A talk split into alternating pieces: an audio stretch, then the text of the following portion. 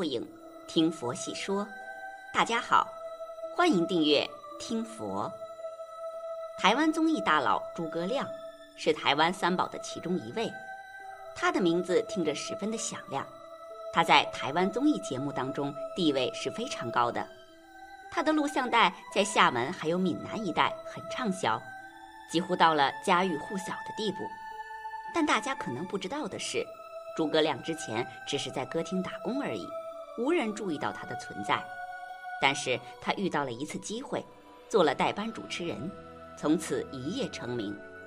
他成为了综艺界的天王，观众尤其的喜欢他。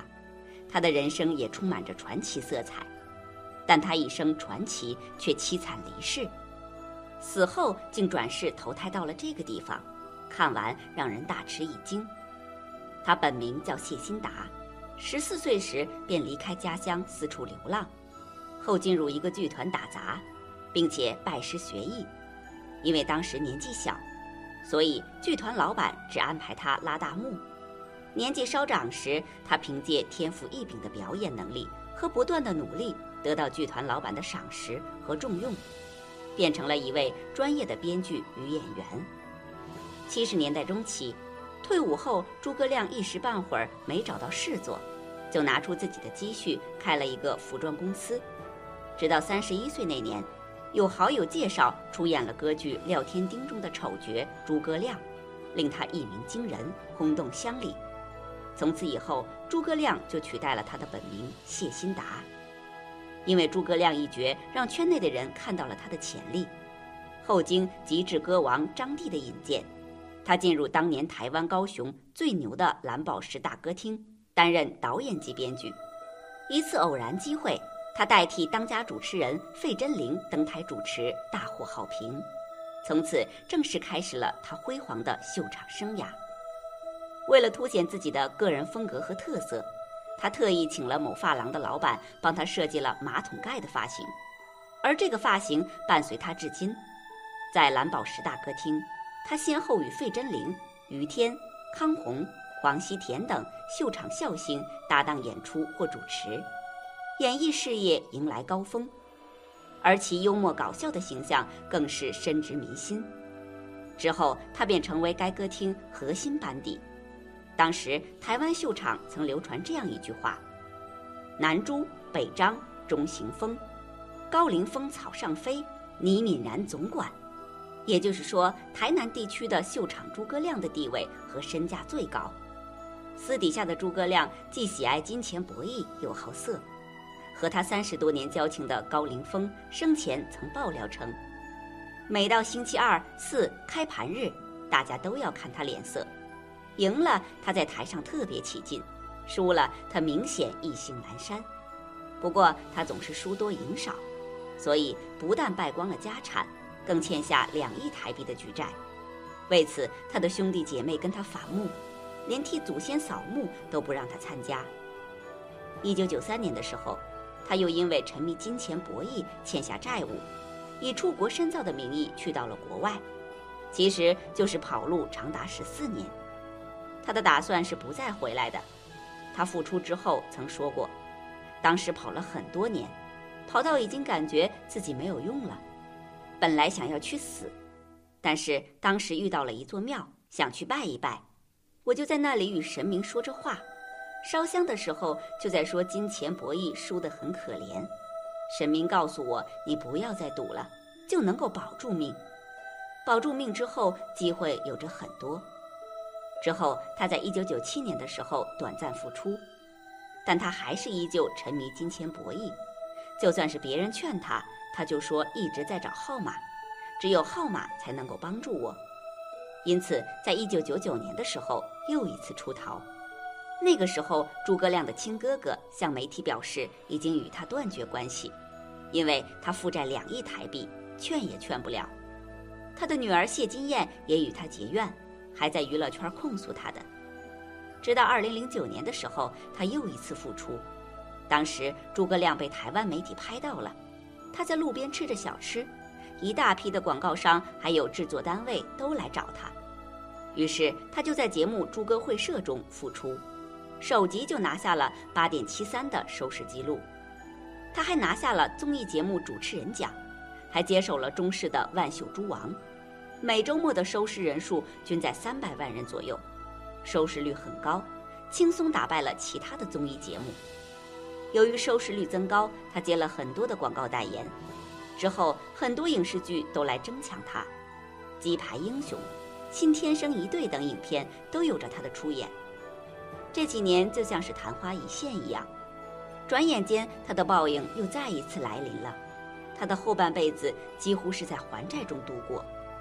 在二零一二年的时候，他因健康问题暂时退出舞台，过了两年。之后，他又确诊了罹患大肠癌，病情逐渐恶化，到了二零一六年才去医院开刀，但是此时的癌细胞已经转到了肝和肺，他的体重从七十一公斤暴瘦到五十六公斤，医生说他的寿命只有四个月了，他一直接受着化疗，在化疗中，他为了电影能够宣传，将化疗时间推迟，导致自己的呼吸不顺。加上败血症的原因，他的体力已经无法负荷，最终他的治疗方向成为了安宁治疗的阶段，家属还签下了放弃急救的同意书。在二零一七年，病情无法控制，最后导致肝功能衰退。在五月十五日，诸葛亮因为癌症晚期肝功能衰竭病逝。所主持的节目对于闽南一带的五零后、六零后、七零后等等观众来说都是回忆。但是他因为自己的业障，葬送了自己一生传奇，最后凄惨离世。诸葛亮明明有着赚钱的本事，他主持的节目也有着很多人喜欢，只要他能够安分的在艺人领域当中认真主持，他的钱足够他潇洒。但是他一直沉迷于偏门赚钱，最后的结果是负债逃亡，身边的亲人都离开了他，他的贪欲之心很重。一生中拥有着很多的钱，但是他没有积德，也没有行善，反而积累了一身的业障。他的福报变成了流水的钱，赚到之后又再一次挥霍出去，没有一分是用来增加自己的福报的。从他开始金钱博弈的时候，就已经注定了此生万劫不复，会遭受到很多的恶报。像这样的人，他们有着侥幸的心理，认为自己会中奖。所以就一直买，就算中了奖，他们也不会停下。他们享受这样的感觉，他们的贪欲就会无限增长。这样获得的财富其实是属于非法致富的，在佛学当中是不允许存在的。就比如酒家、屠宰场，还有着渔猎，虽然允许经营，但这些恶业所积累的恶报是要用一生来偿还的。这世上有着十种财物是不可取的，如果你取得了，就说明你的报应就要来了。一窃取他物，如小偷窃盗、顺手牵羊或捡到的东西不还人；凡有主的东西，不得到物主同意就私自据为己有，这都是窃取他物，是不合法的财富。二违法贪污，违法贪污所得到的是不合法的财富。像走私、贿赂、漏税等各种违法贪污的所得，是非法的财富。三、抵赖债务，像经济犯罪、恶性倒闭却一走了之，开了支票不兑现，违反票据法，这种抵赖债务的行为属于没有信用，所得是非法的财物。四、吞没寄存，把人家寄存在我们这里的钱财没收了，也是非法的。佛光山有孤儿院，有个年老的父亲将小孩带来给我们抚养。他有房产，银行里又有存款。他委托朋友，等我的孩子长大时要交给他。而他死后，朋友就把财物吞没。等到小孩长大去讨要，怎么都不肯还。五，欺网共财。大家合伙做生意，赚了钱应该将所得的利益由大家平均来分配。但是有的人却将大部分占为己有，少部分才分给人，像兄弟姊妹分家，祖先的产业应当大家平均分配，可就有人自私，只希望自己多分一些，其他兄弟姊妹少分一些。六，因变侵占，像假公济私，为了自己的方便挪用公款，将公家的东西占为己有，还有假报出差旅费。购买物品向商人索取回扣、多报佣金等，这些都是非法的财富。七、借势苟得，仗着自己的势力苟且获得的财富都是非法的财富。像一些不好的公务员，别人来办事就故意找人麻烦、刁难人，不给人方便，逼他送红包才肯办事，这就是借势苟得。还有许多像恐吓、敲诈、勒索等，这些都是叫借势苟得。八、非法经营，像现在私造烟酒，还有买卖违禁品或经营地下药厂等，都是非法的。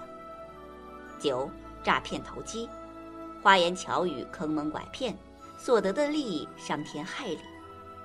十、金钱博弈和营业，于己于人都是恶因缘。造下孽障，佛光菜根谭，黄金非毒蛇。净财做道良，外财固然好，内财更微妙。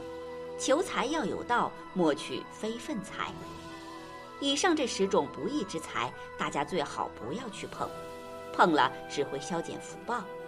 还是靠正规途径赚的钱，能让人发自内心的安心踏实。本期节目到这里就结束了。想看更多精彩内容，记得订阅点赞。我们下期不见不散。